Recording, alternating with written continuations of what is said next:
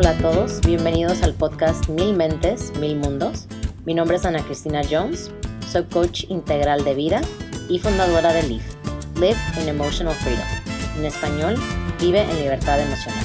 Y este podcast fue creado con la intención de unir a la comunidad hispana y latina promoviendo el tema de salud mental, recordándonos constantemente de que todos vivimos lo que se le llama la experiencia humana y nadie está exento.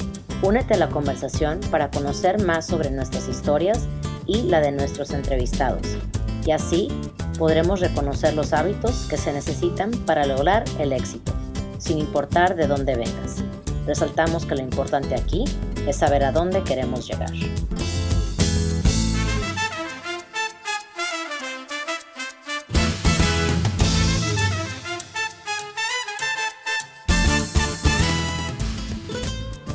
Bien, pues vamos a empezar con otro episodio aquí después de ya varios meses de no publicar nada. Me, me mandaron un inbox por, por Instagram y me dijeron, oye Ana, ¿qué onda? ¿Van a, ¿Van a seguir publicando episodios? Y dije, sí, sí, sí.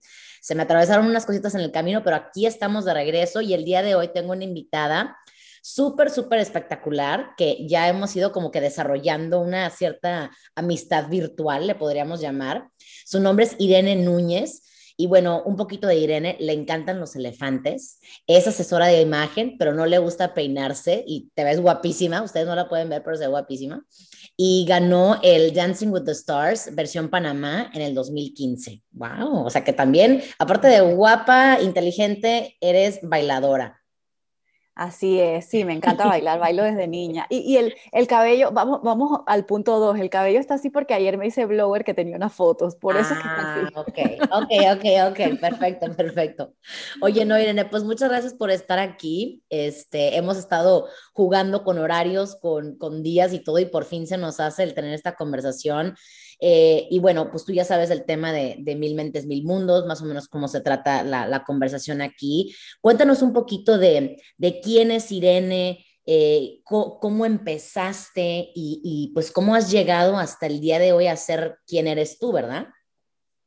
Wow, qué pregunta tan profunda, porque me vienen tantas ideas a la cabeza que no sé ni por dónde empezar. Pero bueno, Irene es una mujer súper apasionada que desde niña ha sido muy soñadora también, ¿no? Y empecé como bailarina cuando era muy niña, así que siempre estuve en escenarios y, me daba esa oportunidad de como de soñar justamente vistiéndome de otra persona o siendo un personaje y, y nada, pues era muy fantasiosa de niña y creaba estas historias en mi cabeza y muchas pues se han hecho realidad, otras no. Pero creo que eso me ayudó mucho como que a expandir mi, mi imaginación, a ser más creativa, ¿no? Esa, esa niña que tuvo oportunidad de, ser o de desempeñar muchos roles en escena. Entonces fui creciendo en ese mundo y honestamente ha sido, o sea, siempre empiezo por ahí porque siempre ha sido parte de mi vida, ¿no? Desde que tengo tres años que hice mi primer comercial de televisión y luego a los nueve que empecé con el baile. Entonces continué por ahí bailando, modelando, estuve en concursos de belleza, en toda esta industria llena de, de fantasía, porque al final es así, pero siempre lo, lo, comento porque forma parte importante de mi desarrollo, ¿sabes? Del desarrollo de, de una niña que fue creciendo viendo la perfección como una meta y, mm. y viendo como que tenía que visualmente ser de una manera para que me quisieran o para que me aplaudieran, entonces siempre en busca de ese aplauso, ¿no? Pero viene de allí, viene de esa niña que siempre estuvo en un escenario. Entonces, eh, después de, siempre, siempre vengo de modelaje a baile, de baile a concurso, de concurso a baile, porque luego quedé en Dancing with the Stars, eh, que era un sueño, un sueño dorado, un sueño para mí desde, desde niña, más que los concursos de belleza, por eso a veces me los salto un poquito. Son importantes, pero fueron solo un trampolín. Pero bueno, esa, esa realmente soy yo en, en cuanto a, ¿sabes? Siento que es como el origen de Irene, de dónde viene. Lo demás, bueno, fui al colegio, fui a la universidad, me gradué en hotelería y turismo, que no tenía nada que ver con nada de lo que yo hacía. O sea, me encanta la cocina, pero Irene como tal es una artista. Irene como tal es, es, una performer, es una persona que le encanta estar en un escenario. O sea, yo me siento como pez en el agua en un escenario donde normalmente la gente no se siente como pez en el agua. Pero eso es, eh, para mí es un caso de estudio, porque yo digo, no me gusta mucho estar en grupos, no soy tan social, pero me encanta estar en un escenario en frente de miles de personas, o sea, de muchas personas. Eso es algo que me llena. Mm. Y bueno, he batallado mucho con mi ego, mucho, muchísimo, demasiado para mi gusto. Creo que por ahí podemos hablar mucho porque honestamente ha sido uno de mis retos más grandes eh, y por eso quería contarles previamente a lo que me he dedicado, en lo que he estado toda mi vida. ¿no? De dualidad y de máscaras y de transformación y de maquillaje y luces, cámara, acción, como yo digo. Pero me ha vuelto más humana. Me ha vuelto mucho más humana el haber estado en ese mundo porque entonces empecé hace unos años a descubrir la verdadera Irene, después de haber estado en esos escenarios. Mm. Y, y, por eso es que quiero ayudar a otras mujeres, por eso es que las ayudo a que se vean mejor físicamente, pero al final no es físicamente, sino que es al revés, es como que te enseño lo que yo sé de este mundo, pero con humanidad. O sea, suena, ¿sabes? Es como, pero al final eh, es bonito y es lo que me llena, ¿no? Pero esa soy yo, técnicamente eso soy yo. No, fíjate que me encantó eso que dices porque, o sea, básicamente desde que eras una niña ya estabas destinada para estar en el escenario, ¿no? O sea, ya, ya, ya tu camino, si alguien pudiera verlo así como desde arriba, ya era así como, ah, sí, Irene, o sea, va a estar en el mundo del espectáculo. Y, y, tú y yo hemos platicado de esto, ¿verdad? En, en privado, obviamente, sin, sin grabación y me has contado varias cosas que pues te, te molestan de, la industria de, esta que estás hablando y pues eh, sé que obviamente pues no se puede contar todo y no se puede platicar todo, pero ¿qué son algunas cosas que quizás tú puedas decirle a las mujeres que, porque, porque o sea, la gente no puede vernos, pero Irene usó como las, las, este, ¿cómo se llaman? Las, las air quotes, las, entre comillas, ¿verdad? Cuando dijiste perfección. Yo siempre le digo a la gente que que eh, la, perfección es una paradoja. O sea, como yo no acepto que ya soy perfecta o perfecto, es tal y cual y como soy internamente, estoy constantemente buscando esa perfección falsa, inexistente, donde de repente ya ves, o sea, te lo juro, no puedes, no puedes meterte a Instagram o a Facebook o salir a la calle sin toparte una chava que se parece a Kim Kardashian, la verdad.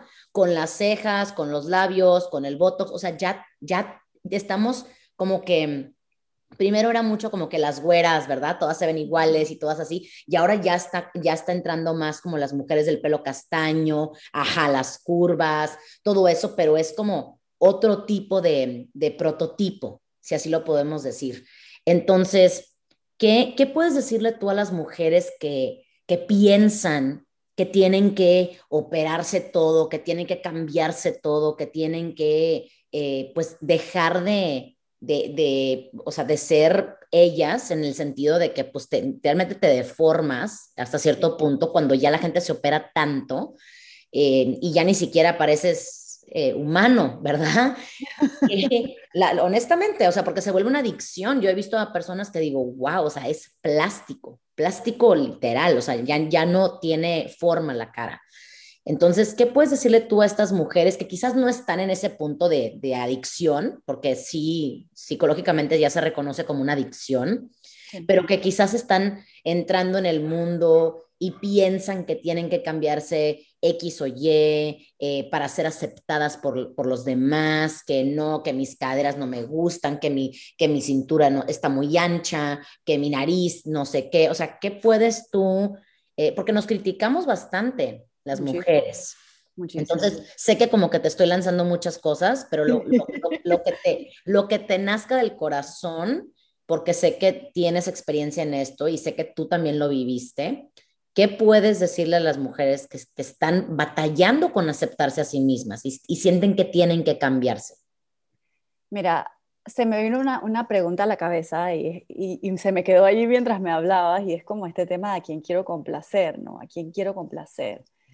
Y, yo me la hice muchas veces. Eh, yo fui Miss hace 10 años ya, o sea que yo soy una mujer ya de casi 34 años.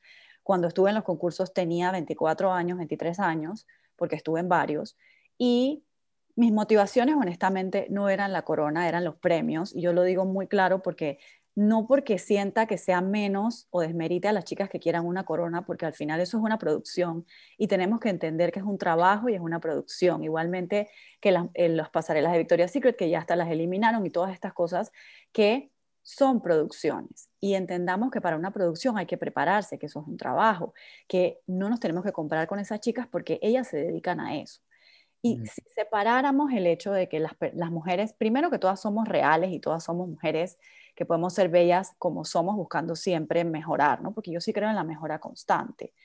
Pero entender que ese es un estilo de vida y es un trabajo para esas mujeres. En el momento yo lo fui y era mi trabajo. A mí me pagaban por eso. Entonces, pienso que si separamos eso vamos a tener un poco más de tranquilidad. Ay, mi madre, espero que... ya. No, no tranquila.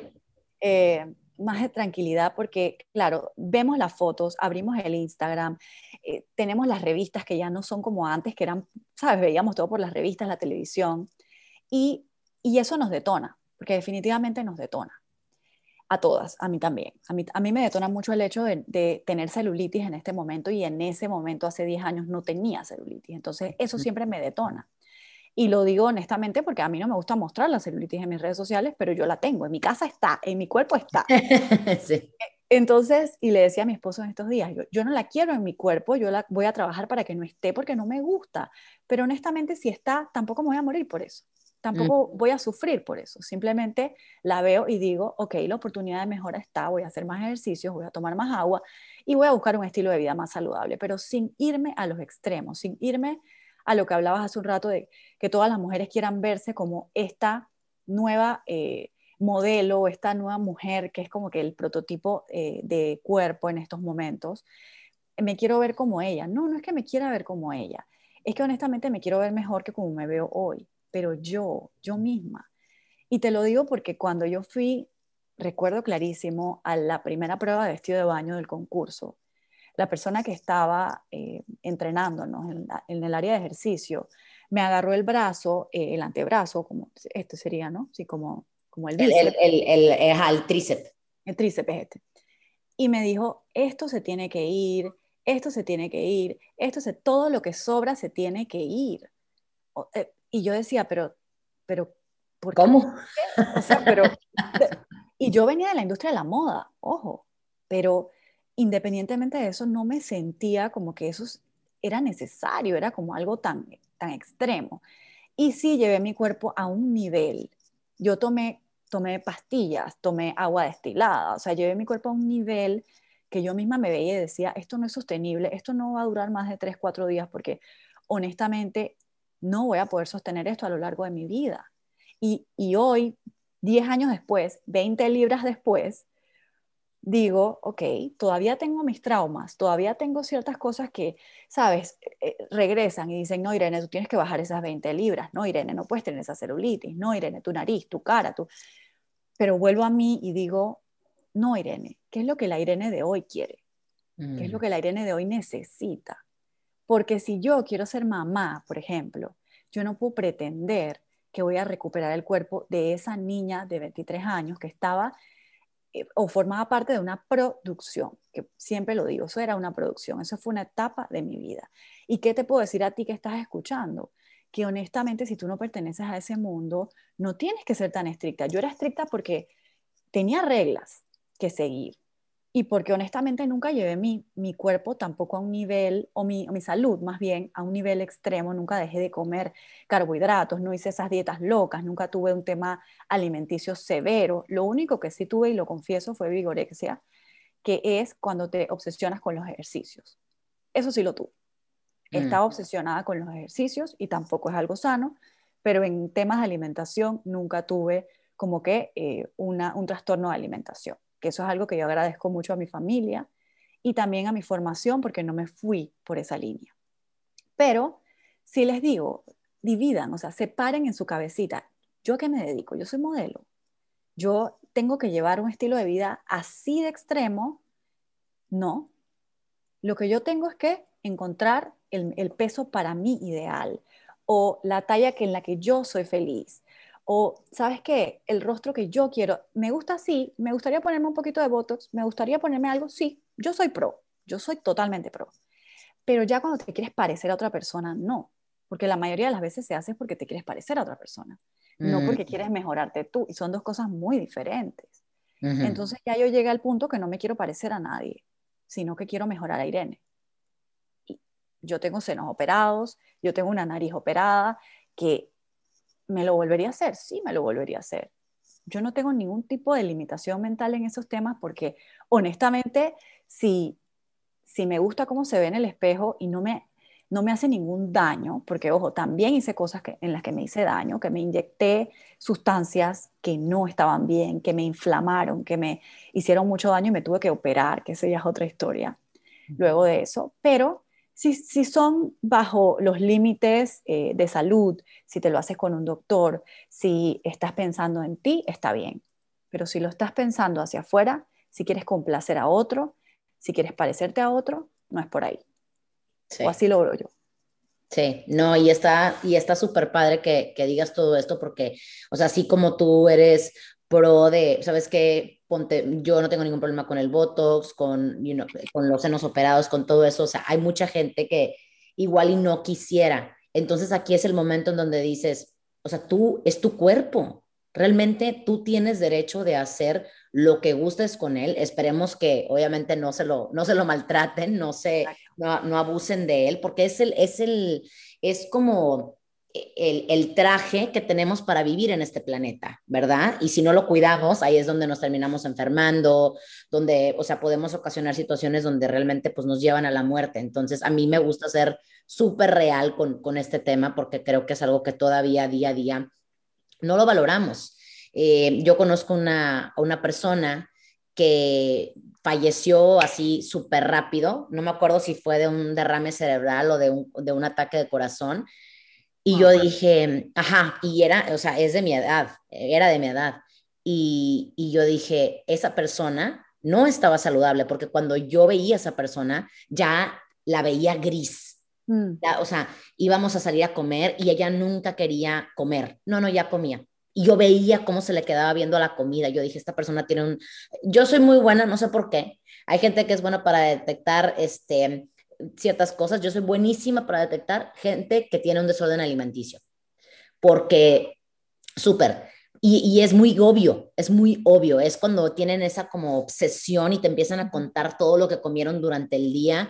Y es como que pues la, en realidad a mí no me importa lo que hayas comido todo el día, ¿verdad? Pero es como esa, como dices tú, esa validación, esa justificación de que, ay, sí, no es que no sé qué, para que, para que tú les digas, ay, qué bueno, qué bueno que disfrutaste, qué bueno que te lo comiste, qué bueno que esto que lo otro, ¿verdad? Pero todo, todo varía y no, no, no, me voy a meter mucho en ese tema porque me puedo quedar aquí hablando de eso horas, pero sí es, o sea, hasta el día de hoy no, no saben, entre comillas, de qué se murió, ¿verdad? Y no, y no creo que lo vayan a sacar, pero yo siempre le digo a la gente de que, o sea, que la conoce o la conocía, de que te puedo apostar lo que sea, que esta persona murió de, de, de, malnutrición, realmente. O sea, su cuerpo ya no estaba apto, ya no tenía la, la gasolina, la energía. para seguir adelante. Entonces, me gusta que estemos teniendo este tema, esta conversación, Irene, porque creo que muchas mujeres, hombres quizás, yo creo que es menos la presión, pero las mujeres es a su madre, o sea, es fuertísimo todavía lo que hasta el día de hoy, o sea, eh, seguimos, ¿verdad? Seguimos como que torturando nuestros cuerpos, seguimos maltratándonos. Hay una entrevista de un chavo que se llama Russell Brand, no sé si sepas quién es, es un actor, bueno, es, un actor eh, británico, él ya lanza como que sus videos y tiene sus cosas en Instagram. Y antes eh, y antes de, la pandemia, él entrevistó a una chava que habla sobre la, la invención, la, o sea, como que fue una creación el, el, catalogar a la celulitis como algo malo. Entonces, es, o sea, que, que, eso, ajá, que fue como que un invento, pero fue invento de dos mujeres. Fue un invento de dos mujeres que, porque si te pones a pensar, y está impactante, es un video de cuatro minutos, es en inglés, luego te lo mando, que, que dice la chava, o sea, realmente las mujeres por muchas, muchas décadas hemos sido víctimas de la mercadotecnia porque saben exactamente qué botones presionar para que nosotros digamos, es que algo está mal conmigo, lo tengo que arreglar, lo tengo que arreglar. No, fíjate que es la celulitis o la ceja o las eh, pestañas o esto o el otro. Somos tan, somos, eh, ¿cómo se dice? Easy prey. Eh, ajá, ajá. Como cuando va un león, ya sabes, por, por, por la... Sabana. la sabana, ajá, exacto, y de repente ve una gacela, o sea, así es la gente de la mercadotecnia y la gacela somos las mujeres. y es impresionante, súper, súper, súper impresionante. Entonces, no sé qué puedas decir tú como para agregarle a esto. Te veo como que moviendo la cabecita y lo que tienes algo que decir. Aquí, digo, tengo como sentimientos encontrados, ¿no? Porque yo he trabajado en la publicidad y siendo cara de muchas marcas durante más de 15 años en diferentes eh, roles, como modelo, como azafata, como eh, en comerciales, ahora en las redes sociales. Entonces siempre he sido parte de esa industria. Así que parte de lo que voy a decir quizá vaya backfire on me, pero... No, no, no, no, tú, tú puedes... Pero no, eh, honestamente, soy, soy, soy sincera y creo que no es necesario tener tantas cosas, no es necesario comprar tanto yo con el tema de las asesorías de imagen, eh, a mí me da risa porque la gente me ve así, me ve que fui Miss, me ve que estuve en la industria y cuando les recomiendo cosas me dicen, pero tú me estás diciendo que no compré tanto, pero tú me estás diciendo que tenga un armario que funcione todo entre sí. Yo sí. Tú me estás diciendo que tu armario no es muy grande o que tu closet no es muy grande. Yo te estoy diciendo que no es muy grande. Entonces, a mí me encanta tener cosas, a mí me encanta eh, arreglarme, eh, maquillarme, comprar cosas, pero en este tiempo me he dado cuenta que no necesito tanto, que tengo una sola cara y un solo cuerpo. O mm. sea, no tengo 80. Entonces, eh, le he sacado provecho a lo que tengo y creo que he sido muy recursiva en este tiempo, porque yo no vengo de una familia con mucho dinero tampoco. Entonces, mis papás son súper son super trabajadores, fueron súper trabajadores cuando yo iba creciendo y me enseñaron a sacarle provecho a lo que tenía, porque no siempre iba a tener las zapatillas nuevas, porque no siempre me iban a comprar eh, todo lo que yo quería o por lo que pitaba o lloraba, sino lo que se podía. Entonces, yo me acostumbré a eso y cuando llegué a la industria, del consumismo a la industria, así como tú dices, ¿no? Que todo viene y se te para enfrente y tú dices, ah, ¿será que lo necesito? Yo hago una pausa y digo, no, o sea, no lo necesito y lo evalúo. Y por eso puedo ayudar a otras mujeres a hacerlo, porque si no, yo, yo me pongo a ver a veces las bloggers y te voy a decir algo. O sea, yo no sé cómo hacen para comprar todos los días. Yo no sé si es que están haciendo el fake o que se los regalan o qué porque todos los días no se puede comprar, todas no podemos tener 50 carteras Chanel, o sea, es ilógico, es absurdo. Y, yo estoy en las redes y lo veo todo el tiempo y digo, ¿esto qué es? O sea, ¿para qué? Si yo con una cartera, si tengo tres o cuatro, una de cada tono, así como para combinarme, estoy bien. ¿Por qué tengo que tener 80? ¿Por qué tengo que tener 15 paletas de sombras como las bloggers de maquillaje? ¿Para qué? ¿Eso para qué? Eso es lo que yo enseño. Entonces, no soy consumista, no puedo decir que soy eh, una, consumidora de estas que les venden todo y todo se lo, todo se lo compran o todo hacen lo que sea para comprárselo, tienen muchas tarjetas de crédito y está comprando con sus tarjetas. No soy esa mujer y estoy orgullosa de no serlo. Entonces siento que eso es para llenar algo, que, un, un vacío que tienes dentro. Entonces yo prefiero llenar ese vacío con otras cosas, yo prefiero llenar ese vacío con, con lo que realmente vale, ¿no? Que, con cosas materiales que al final me gustan, no voy a ser mentirosa, me gustan, pero sé que no llenan los vacíos. Sé que esas no son las cosas que realmente hacen feliz a la gente. Entonces. Sí, fíjate que. en ese tema. Sí, está interesante y me gusta esto que dices porque dicen muchas veces que realmente, o sea, la emoción es, no sé, por ejemplo, si tienes la ilusión de comprarte una bolsa, ¿verdad? Es como el ir a comprar la bolsa y como que eh, tenerla y, todo eso, pero después ya estás pensando en qué más te vas a comprar. Muy pocas veces nos quedamos disfrutando de que, ay, ya tengo la bolsa que tanto he querido por tantos años o lo que sea, ¿no? Entonces, creo que sí es súper importante eh, lo que acabas de decir, es como, ¿cómo quiero llenar este vacío y cuál va a ser la manera más gratificante para hacerlo? Porque digo, vacíos se pueden llenar con muchas cosas, ¿verdad? Con, este, igual con, con sexo, con comida, con, exactamente, con, por consumir, por eh, lo que sea. Entonces creo que sí es súper, súper, súper importante eso que, que acabas de decir. Y bueno, eh, con, todo, con todo el tema aquí que vamos de, de, consumismo y todo ese rollo, eh, esto que acabas de decir, que si la pandemia como que nos ha enseñado algo, es que, o sea, no necesitamos tantas cosas, mm. la verdad. ¿Para qué? ¿Dónde la vas a usar? Sigo, igual vas a comprar, igual vas a comprar, pero, pero compra conscientemente, haz todo conscientemente, come conscientemente.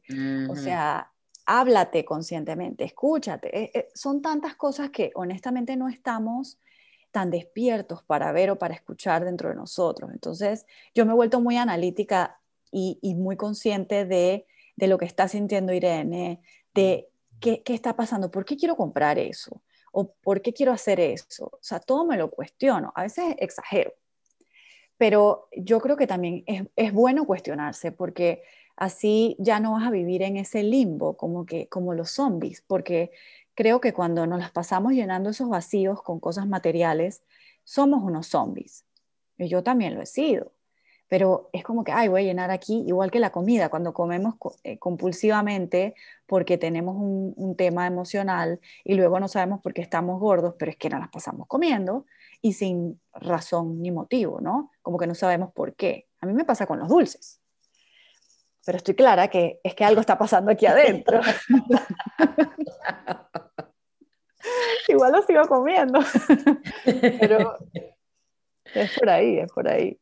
Sí, sí, sí, sí.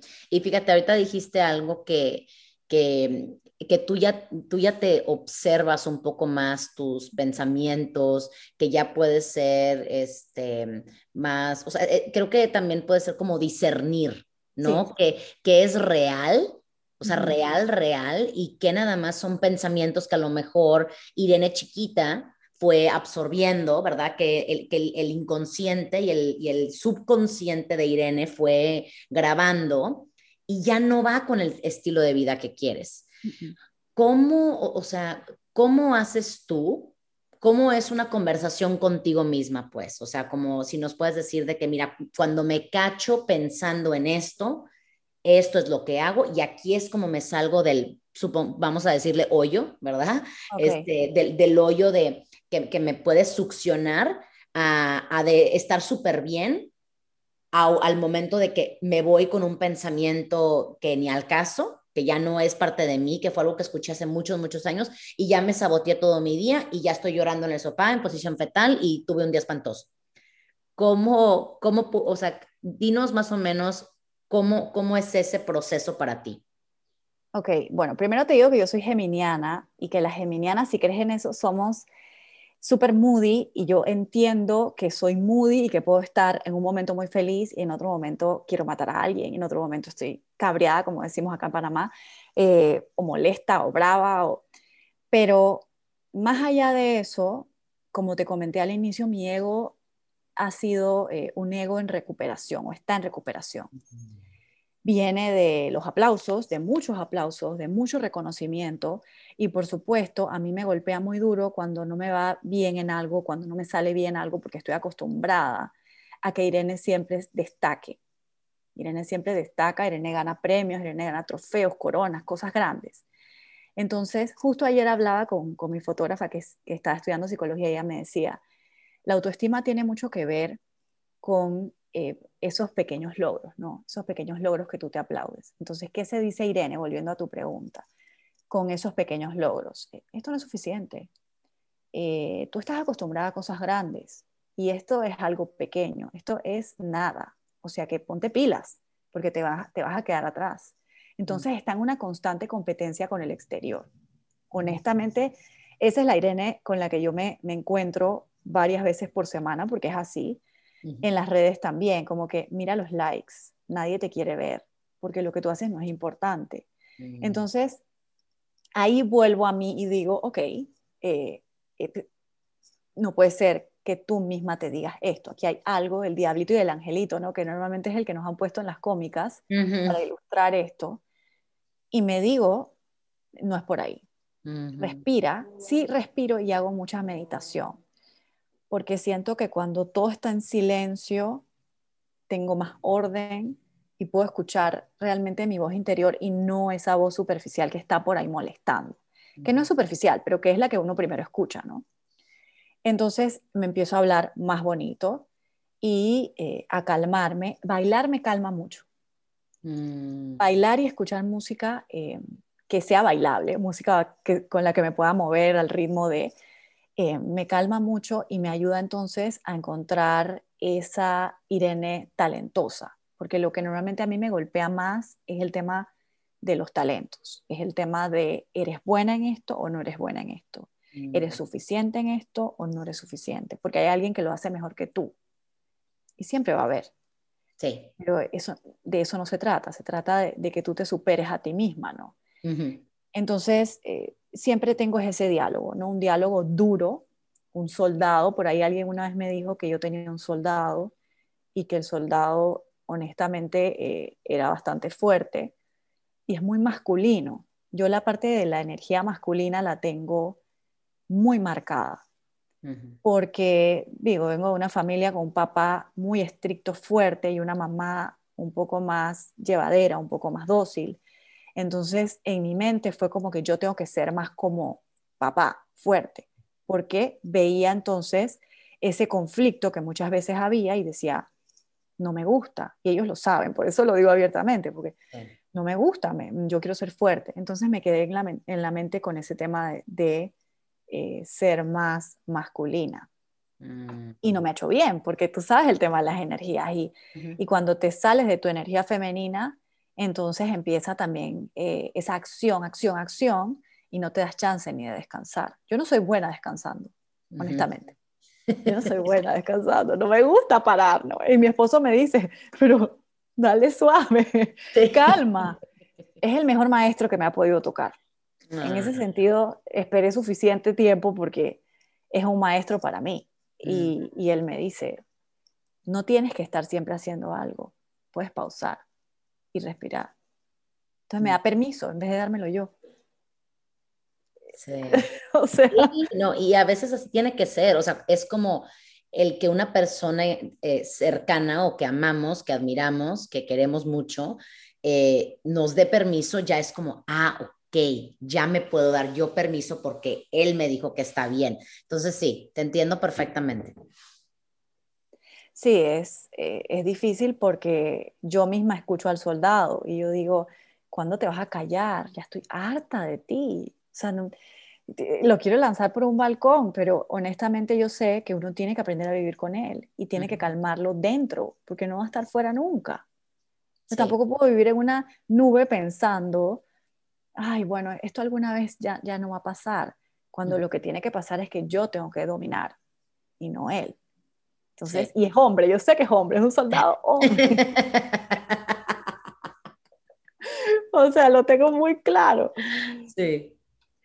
Sí, no, y, sabes qué es la cosa, creo que muchas veces he, escuchado mucho la frase de como eh, pierde al ego o como que no, o sea, como que ah, creo que hay mucha gente que todavía no entiende que el ego en el momento en que perdemos el ego, perdemos nuestra identidad, perdemos quiénes somos, perdemos esa, esa conexión que tenemos con el planeta y con las demás personas. Es hacer como una alianza entre tu alma y tu ego para que puedan vivir en armonía y como dices tú, decirle al soldado, hey, tranqui, o sea, cálmate, yo sé que llevamos mucho tiempo haciendo esto, pero hay otra manera para que no estés exhausta todo el tiempo o exhausto y estés desgastado, súper cansado, no tienes tiempo, no, tienes ganas de hacer nada más porque has estado trabaja y trabaja y trabaja y trabaja. Y creo que hoy en día, eso es lo que estamos viendo ahorita ya con todo lo que pasó de COVID, es como, un, como una ola, ¿verdad? Que se estampó con, contra una pared porque pues realmente ahí íbamos, ¿verdad? Ahí, o sea, literal nos estampamos y es como, wow, o sea, literal, ya no puedo, ya no puedo mantener este estilo de vida y, y o sea, mucha gente con la que yo trabajo y con la que he visto eh, o sea, ha sido por eso, de que no sé quién soy, no sé cuál es mi propósito aquí en este planeta, no sé nada. Y, yo sé que la palabra propósito ya está bien choteada y ya es como que, ay, otra persona, el propósito, la pasión, esto y el otro. Pero tu propósito muchas veces no tiene que ser tu carrera. Tu propósito puede ser, como dices tú, a lo mejor tu propósito es bailar. Y eso es lo que, eso es lo que te da vida pero tienes un trabajo completamente diferente. Entonces, ¿cómo podemos empezar a integrar las cosas que nos reviven con nuestro día a día. Entonces, eh, tú ya dijiste que la meditación te ha ayudado bastante y, y obviamente hay muchos tipos de meditación. Bailar también es una meditación, entonces tú tienes meditación en movimiento y aparte la meditación eh, en silencio, que son unas cosas increíbles, la verdad, a mí me encantan las, las dos. todos los, todo el tipo de meditación a mí me fascina. Y, creo que aquí es donde quiero hacerte la pregunta de cómo, o sea, es que quiero hacerte tantas preguntas, pero tengo que, tengo que ponerlo todo, tengo que formularla en una. ¿Cuándo fue cuando tú empezaste a integrar la meditación de tranquilidad, de, de el estar, del callar todos los ruidos externos para escucharte a ti misma ¿Cómo te ha beneficiado eso en tu vida hasta ahora? Wow, que, recuerde cuando empecé. Honestamente, ahorita no, no tengo como que una fecha como tal que te puedo decir que hace dos años, hace tres años, no recuerdo, pero sí sé que eh, estaba empezando un proceso de, o sea, de terapia. Entonces, porque antes de eso yo tomé unas clases de Reiki y como que hacía Reiki, pero luego ya me cansé y dije, ay, ya esto no, esto no es lo mío, y como que lo dejé. Pero luego eh, me iba a casar, ah, ya, recordé, me iba a casar por lo civil y estaba como que con un par de conflictos que tenían que ver con mi trabajo, eh, con una situación que tuve con una socia, entonces estaba como bien confundida mi cabeza, yo decía, yo no quiero entrar a una relación eh, formal como es el matrimonio de una manera así confundida. Ya de por sí mi esposo sabe que yo tengo varios tornillos sueltos, pero, pero así él me quiere, ¿no? Eh, pero bueno, yo quería empezar como limpia. Decía, vamos a ver si con terapia eh, esto pues me ayuda. Y esta terapia tiene mucho que ver con un curso de milagros. No sé si has escuchado de, ese libro, pero bueno, es, es terapia de origen o terapia del ser no es una terapia convencional, no es, no es una terapia con un psicólogo eh, tradicional. Y yo honestamente estaba abierta a algo así diferente. Ya había ido con psicólogos y decía, yo quiero algo más profundo. Mm. Eh, con todo el respeto que se merecen, porque lo merecen, pero yo quería otra cosa, más espiritual. Sí. Entonces empiezo a hacer esto y claro, para este tipo de sesiones, sin dar mucho detalle, tienes que entrar, o sea, tienes que ir dentro de ti y realmente encontrar cuáles son como esas piezas que, que quizá no, no, has visto antes o esos momentos que no terminaste de ver y no, no sanaron y entonces te traen eh, recuerdos o te traen ahora estas emociones y tú no sabes por qué. Y luego de, de empezar, pues sí me tomaba mis, mis momentos para respirar y para escucharme, porque como ya durante las terapias eso era lo que pasaba y salían o sea, de verdad, historias que yo ni recordaba. Entonces empecé a hacer la meditación. A veces la hago, o sea, con YouTube, de hecho. No siempre la hago en silencio porque a veces no, me, no, no logro el silencio mental, ¿no? Que esto es como que un reto. Pero lo hago normalmente bien temprano en la mañana, casi que cinco y media, seis de la mañana, cuando no hay mucho ruido fuera, porque nos distrae todo. Y esa es una de las razones por las cuales hay gente que me dice, yo no puedo meditar, eso es para gente zen, eso es para gente que hace yoga, eso es para, eso es para todo el mundo. Si te tomaras un tiempo para ti y para escucharte, saldrían esos calabozos y esos dragones y esos, sabes, como que bichitos que te están molestando y saldrían de ti, ya no estarían dentro de ti molestándote. Entonces eso es lo que las personas no comprenden, prefieren quedarse con todo eso dentro en silencio en vez de hacer silencio para que eso salga. Y honestamente desde ahí llevo como ya, eso fue 2019, y luego vino la pandemia, entonces había un poquito más de tiempo para hacer esas pausas. Em, y luego pues lo he seguido haciendo. No lo hago a diario porque hay días que no me levanto tan temprano, pero Si no hago eso, hago journaling. Y para mí el journaling es como sacar todo lo que está en ti y escribirlo, y eso también me hace sentir muy bien. Porque saco todo. Y escribo cosas que yo no quiero que nadie vea nunca, porque eso es porque un diario, ¿no? Sí. Hay muchas cosas allí que solo yo voy a entender. Nadie me las va a poder pedir, eh, interpretar porque no sé cómo las voy a interpretar. Sí. Pero es otra de las, de las prácticas que siento que son muy, muy, muy buenas para conocernos porque pienso que, que, sí, me he conocido más y, y, me he perdonado cosas que, que, sentía que, ¿por qué piensas esto? E, e, eres una loca. Eh, o sea, sentía que estaba mal y honestamente soy humana. O sea, y hay cosas ahí escritas que yo digo, salen de mí, pero es que soy, soy una persona, no soy esa perfecta que yo pensaba que era, porque ese tema de la perfección, como te digo, vengo de una industria que busca la perfección. Entonces no me culpo por eso, porque eso fue lo que aprendí. Sí. Y la perfección falsa. Sí. la perfección inalcanzable. Total, total. O sea, no, no, no. Era un tema de cuerpo perfecto, medidas, unas medidas muy exactas, el rostro más bien. O sea, ahí fue donde más sufrí, yo ni siquiera en el cuerpo, porque el cuerpo, a mí me encanta hacer ejercicio, yo he bailado toda mi vida, así que para mí moverme es como parte de, no, no, no es que he tenido como que, ay, qué difícil. No, honestamente no. Pero en el rostro hay un tema con este tipo de industrias, más que todas las de los concursos, ni siquiera las del modelaje. Y es eh, que tu nariz tiene que verse de una manera, tu boca, tus ojos, tus cejas, tu, lo que comentabas hace un rato. Y yo me veía en el espejo y yo no era nada de lo que pedía. Y tú me dirás, pero yo te veo bien. No, no es que tú, me, es que lo que me pedían eran medidas y como tú con genéticas diferentes, con, o sea, papás diferentes, por supuesto, con familias, con razas, con tantas cosas, tú puedes pedir que alguien sea igual a otro. Sí. O sea, es, estúpido. O sea, entonces, eso ha cambiado bastante, tengo que reconocerlo. Yo, en los tiempos que yo concursé, todavía eso estaba muy marcado y ahora eh, aplaudo ver una mujer negra rapada de mis universos. Lo aplaudo, porque eso antes era imposible. Eso antes no se veía. Entonces, sí hay un avance. Yo creo que hay que aplaudirlo porque definitivamente hay un avance. Pero en mis tiempos no era así. En mis tiempos era pelo falso, eh, o cabello, eh, pelucas, pestañas siempre falsas, maquillajes intensos eh, y rostros. O sea, te maquillaban para que tu rostro pareciera otro. Y eso, eso duele. Eso duele, tú te vas al espejo y dices, yo no soy esta persona.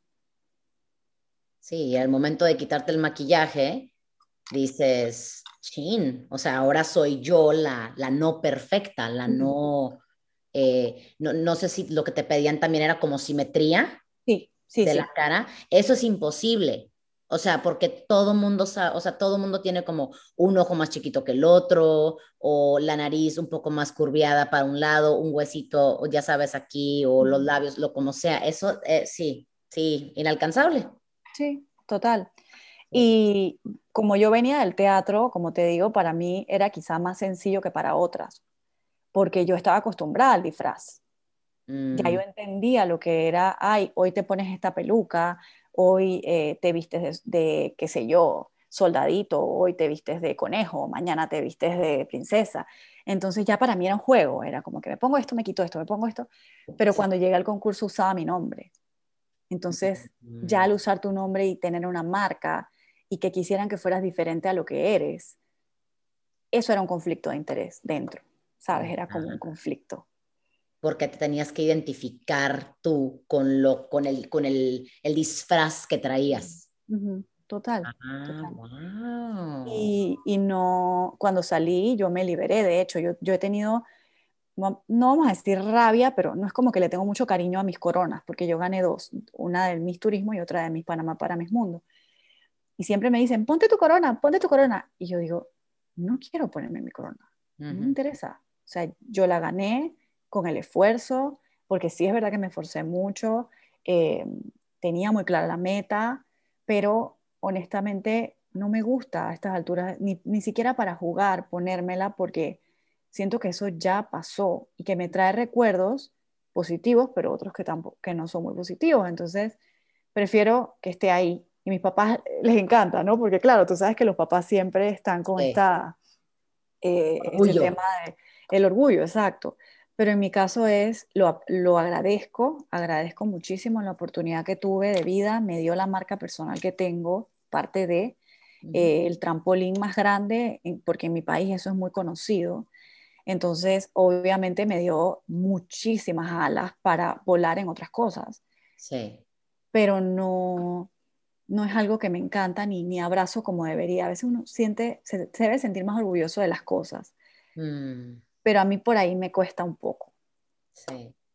Sí, pues es, es que como dices tú, o sea, fue, fue algo que hasta igual y si me pongo yo, ahorita que lo empezabas a decir, dije, pues creo que puedo entender eso porque al final del día dices, pues es que mi cara no se lo ganó. O sea, realmente fue como, o sea, si tú hubieras estado de, ajá, de conejita o lo que sea, como que sí, sí, te, te, entiendo perfectamente. No tengo las palabras exactas para expresarlo, pero te entiendo perfectamente lo que estás diciendo.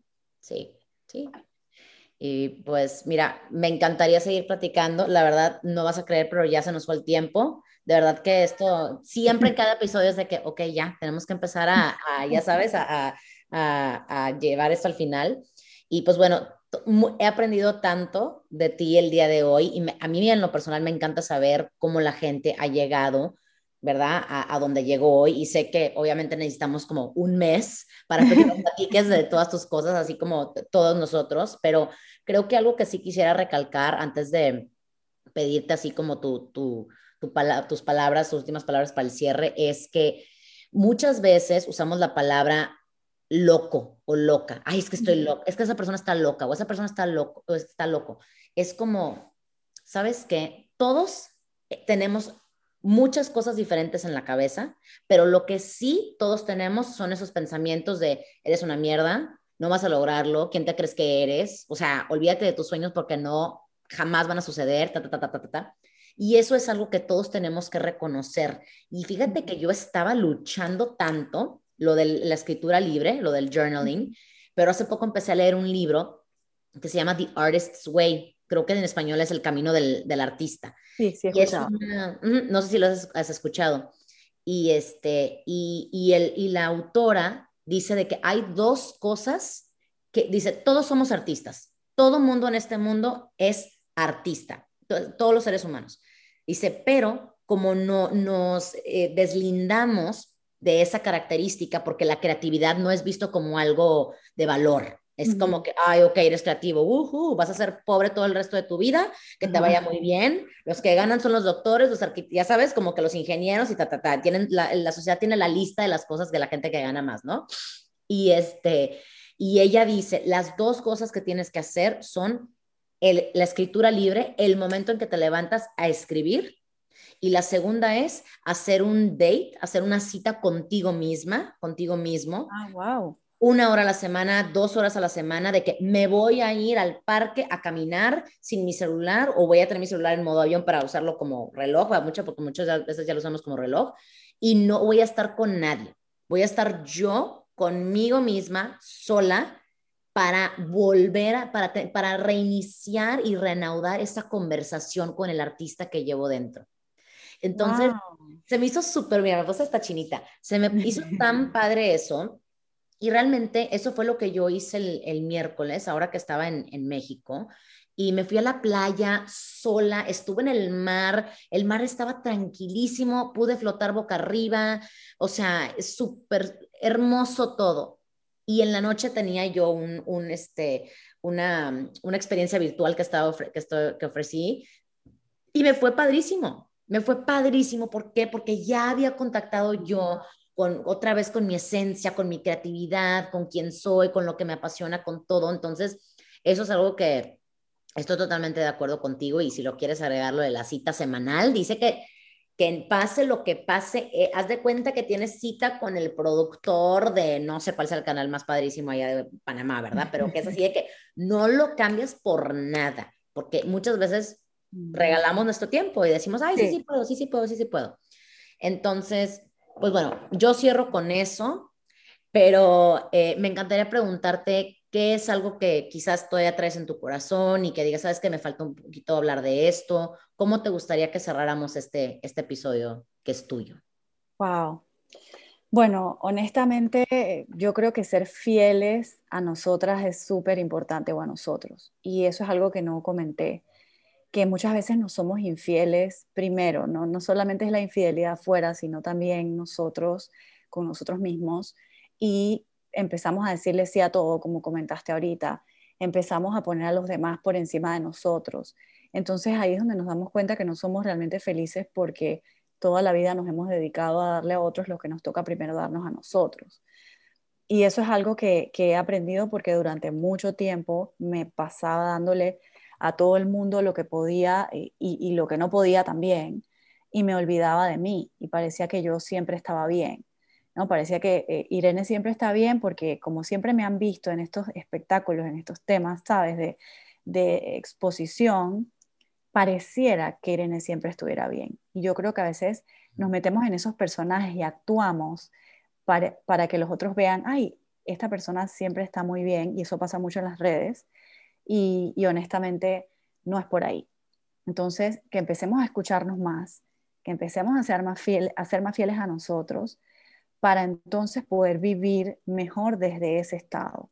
Para mí eso eh, es algo valiosísimo que estoy empezando pues ahora a trabajar desde hace un año que vino esta pandemia a enseñarnos tanto y, me ha ayudado. Es un proceso y los procesos cuestan, no son sencillos y a veces toman mucho tiempo y hay que tenerles paciencia, que no nos gusta tenerles paciencia, pero, pero es por ahí. Ser fiel a mí y eh, pensar también primero en mí, porque si yo estoy bien, los que están alrededor mío también van a estar bien.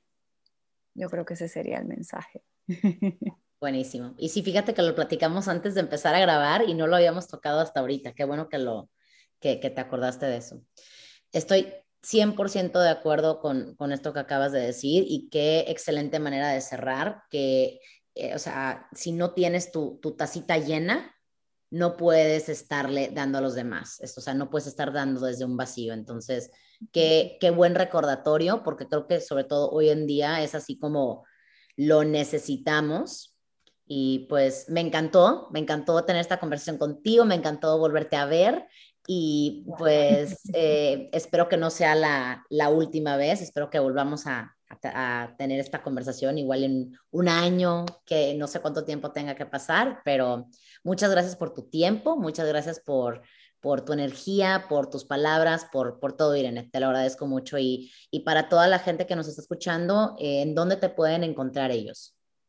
Bueno, me pueden encontrar en Instagram como Irene Nunes In, o sea, mis iniciales, IN, o en irenenunesin.com estoy ya por relanzar mi página web, así que les va a encantar. Buenísimo, buenísimo. Yo de todos modos voy a poner esta información igual cuando tenga tu, biografía ahí para que la gente pueda darle clic y pues ya te pueden encontrar y pueden ver todo lo que estás haciendo. Y pues de nuevo, muchas gracias a la gente que nos está escuchando, muchas gracias Irene y nos vemos a la próxima. Chao.